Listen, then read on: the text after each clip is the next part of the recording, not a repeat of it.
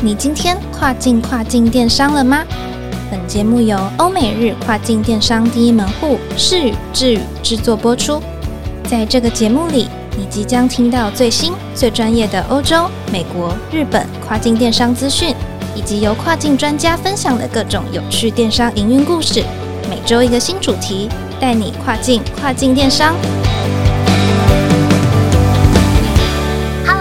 朋友，大家好，欢迎收听跨境跨境电商，我是 Doris。就像上一集节目所提到的，诗语小讲堂主要是针对日本乐天和易贝平台来做知识分享。今天呢，分享的主题是有关于日本乐天的文案撰写相关技巧，就由诗语小讲堂来做呈现。首先，我们都知道日本乐天市场呢，在日本说是电商龙头也不为过。根据二零二一日本乐天的第一季财报显示。乐天的 EC 事业包含了乐天市场、乐天二十四小时等等的 GMV 呢，跟去年同期相比高了百分之三十三点九，已经大幅渗透了日本国民的生活。再加上近几个月冬奥的发酵呢，让日本市场更具有发展潜力。之前团队呢在节目中有和大家分享到，如果你选择进入日本乐天市场，要怎么样基于零点二秒的设计力哲学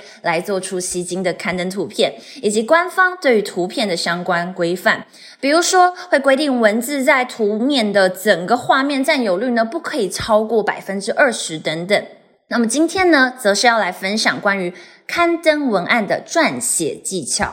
包含需要避免什么样的叙述方式啦？怎么去形容你的商品才可以使得文案在地化，让日本人更加理解？也会呢在节目内容中出几个小考题给各位做小测试哦。最后呢，也分享今年四月日本乐天官方对于文案所新增的要求规范。现在就让我们欢迎世宇日本电商部经理 Vincent 来为各位说明吧。Hello Vincent。Hello，各位听众朋友，大家好，我是世宇日本电商部经理 Vincent，今天要来和大家分享，在日本乐天市场要怎么写出吸引当地消费者的文案呢？以及需要避免哪些撰写方式？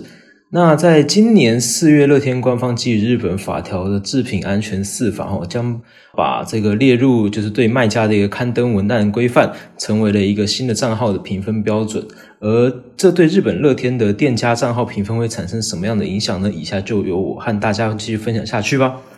那关于第一点，刊登注意事项。关于就是写商品文案，这边最建议就是以贴近消费者需求作为呃描述撰写文案，才会是你一个比较适合的方式哦。像是呃第一个商品特色，然后你与你的竞品的差异化，你的材质、使用材质等等，尽量避免去过度浮夸你的那个产品内容，以及与实际状况不符的文案。那这种方式都会是比较忌讳的几个点吼。那再来就是像台湾的汽油品牌，常常会掺杂一些像是台式双关啊、谐音啊，或当下流行的一些梗啊、玩笑话啊，甚至是代译吼，我们都不建议去这样翻译，因为你就算翻译的日本消费者也不懂你真正的中文意，反而会有时候会误导消费者。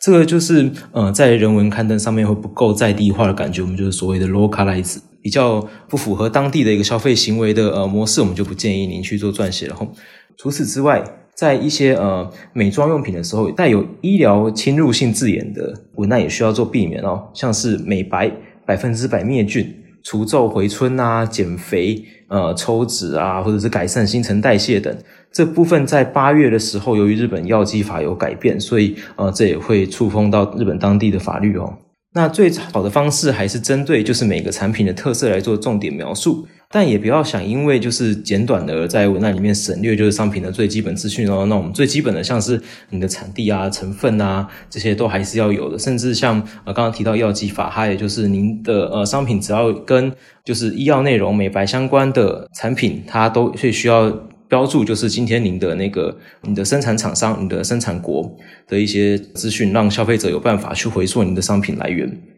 那接下来我跟各位出几个简单的小考题，来看大家是不是都有初步掌握到刚刚提到的技巧哦。首先第一题，如果今天我们卖的是一个枕头，以下两个选项大家觉得怎样才是一个好的文案呢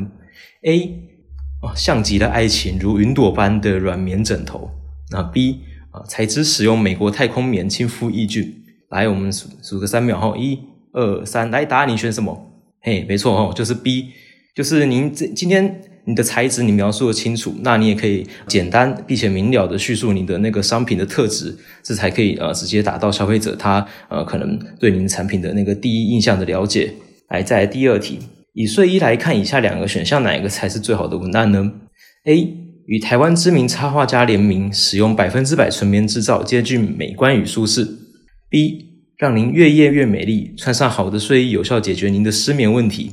来，再来一样三秒，一、二、三。嘿，如果你选 A 的话，没错，你就答对了哈。哎，那 B 为什么不行的话，其实简单讲一下，就是首先，诶，越越美丽，这个如果是我啦，以我日文能力，诶，不敢说很好，但也不算差的情况之下，我也不保证能把它翻得诶完全正确。再就是解决失眠问题，这个实在是有一点呃太夸张了哈，这个没有一些医学那个临床的实验证明的话，可能会被呃日本那边警告。就经过这两题之后，诶，相信大家对乐天的文案应该有基础的了解了哈。那接下来就是说明基本的那个刊登文案的忌讳跟建议。好，接下来我们开始介绍一下什么是制品安全四法，是哪四法呢？首先它很绕口，第一个就是电器和材料安全法，第二个是消费品安全法，再是燃气经营法，以及最后一个确保液化石油气安全和优化交易法的统称。而在日本乐天市场，其实早在去年，也就是二零二零年的十月，哈，它就已经有在乐天内部新闻发布，就是相关规范，它只有有在乐天开店的厂商才看得到。那以下我就来和大家分享一下它的规范内容。基本上，除了上面提到的日本法条安全四法以外，乐天为了要更有效的保障消费者安全，只要是含有锂电池等容易导致事故纠纷的产品类别，那么这些产品就必须要有 PSE 认证标章，而且要将此列入一定要在刊登内记载的乐天规范。而就在今年四月的时候，日本乐天官方已经确定将此规范纳入店家账号的一个评分标准。因此，就是有贩售相关商品的卖家需要注意的哈。以下来跟大家分享，因为含有锂电池而需要被进行刊登规范的商品大概有哪些？第一个呢，便是含有锂电池的商品，包含呃电动工具使用的电池啊、行动电源啊。接下来就是那个吸带型的镭射运用装置，比如说镭射笔，然后还有就是桶式的燃气灶。接下来我们说这三种类型的商品在刊登修正上需要补充哪些资讯才合规？一还有锂电池的商品，刚刚有提到就是电动工具的电池，还有行动电源。接着我们来说说这三种类型的商品需要在刊登上面修正或补充哪些资讯才会合规。这三种类型的商品必须在刊登上面哦放下以下几几种资讯，请各位贩卖相关产品的卖家就多多注意啊，做一下笔记。第一个是需要明确列出商品需要贴上 PSE 认证标章的照片。接着就是要对 PSE 认证种类加以说明，以及要详细记下标章、申报营业人以及呃登录的稽查机关名称啊。另外就是如果有规格不适用需要 PSE 认证的情况，像是体积能量密度在一公升四百瓦时以下，所以不需要显示 PSE 相关认证资讯，但还是必须在商品刊登页面上多加注记您的那个商品的规格才行哦。那以上就是我今天的分享啦。日本乐天以后一样会对就是还没有做出改善的店家进行呃严厉的那一个评论，以及就是一些扣点的动作，甚至呃比较严重的话，甚至有可能要求就是商品进行下架啊。这也是为了给他们的消费者有一个更安全的销售体验，那同时也是呃整个平台甚至您自家产品的一个安心的保障。所以，我们思宇团队就建议各位卖家一定要好好再次检视自己的商品刊登，不断不断的去做优化与修正，也需要掌握最新的规范才才。是我们在跨境平台上面销售的不二法门哦。我是 Vincent，如果您喜欢我们的节目，欢迎持续锁定跨境跨境电商。好的，谢谢 Vincent 对于日本乐天市场的刊登进行的精彩分享。如果你喜欢我们的节目，别忘了每周二早上八点钟准时收听跨境跨境电商，让我们带你跨境跨境电商。我是 Doris，我们下次再见喽。